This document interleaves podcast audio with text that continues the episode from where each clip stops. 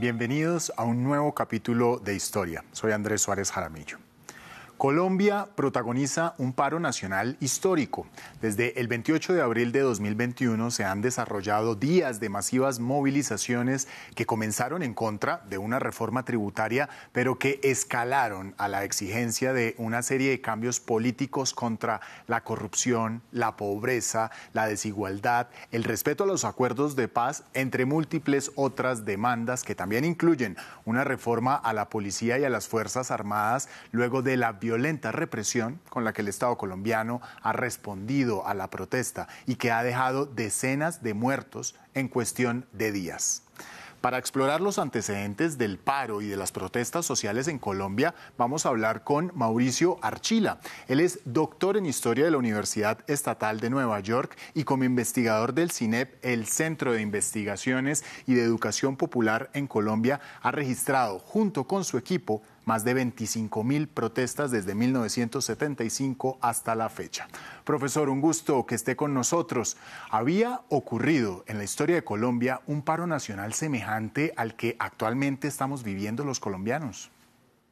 Sí ha habido antecedentes eh, en el 77, en el 2013, 2019, el 21N, pero eran paros o bien eh, muy urbanos o eh, básicamente rurales. Este eh, es inédito en el sentido de que eh, tiene mucha gente en campo y ciudad y se ha prolongado por 10 días.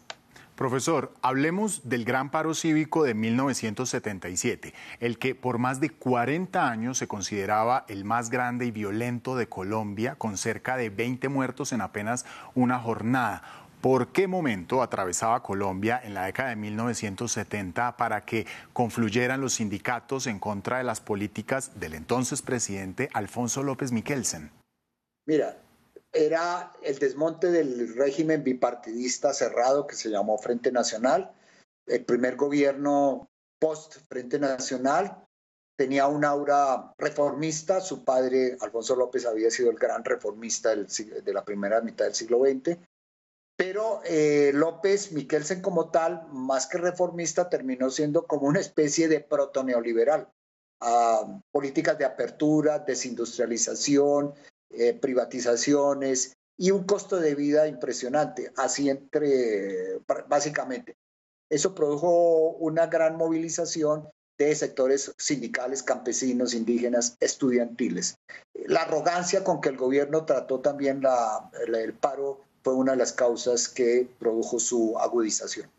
¿Cómo influyó la arrogancia del presidente de la época, justamente de quien estamos hablando, Alfonso López Miquelsen? Eh, la arrogancia, eh, pues, eh, yo creo que marcó mucho el desenlace de la protesta. los sindicatos más de izquierda, podríamos decir, fueron los que plantearon primero la posibilidad de paro y luego se sumaron los más cercanos al gobierno. López desconoció eh, la legitimidad del pliego de peticiones, se negó a hablar con los eh, dirigentes sindicales y pues trató de minimizar siempre la protesta, incluso hasta cuando ocurrió. Cuando ocurrió, pues salió por la noche y mostró unas tachuelas, unas pues unos artefactos de estos para pinchar ruedas, para taponar el transporte.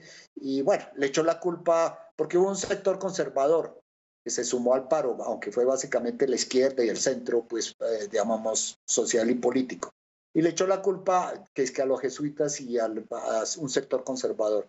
Usted siempre con una ironía, se gastaba una ironía, despreció la, la protesta y a los líderes. ¿Qué le exigían entonces al gobierno los sindicatos y otros sectores de la sociedad que se sumaron a aquel paro? Pues en ese momento básicamente eran reivindicaciones de carácter económico como eh, freno al costo de vida, aumentos salariales, reforma agraria, reforma urbana, eh, básicamente eso, eh, plata para dineros para la educación pública y tal vez había allí una idea de más apertura democrática. Él estaba moviendo una constituyente que le llamaron la pequeña constituyente y la gente se oponía también a eso.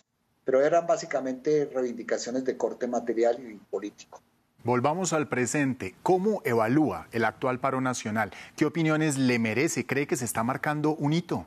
Yo sí creo, sí creo. Eh, es un gobierno débil, es un gobierno que se ha militarizado, que se apoya en, los militares, en una militarización de la policía, que desprecia, desconoce el carácter político de la protesta, la atribuye a, a los llamados vándalos que no son sino simplemente gente que protesta, eh, obviamente con condiciones muy radicales.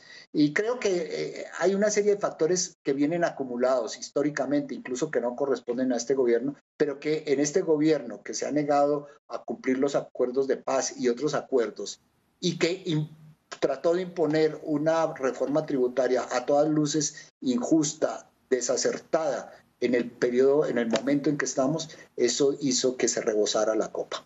Muchas gracias, Mauricio Archila, por esta entrevista para la Crónica de Historia. Él es profesor de la Universidad Nacional e investigador del CINEP en Colombia. A ustedes, gracias por compartir y comentar estas historias que las encuentran en los programas de France24.com.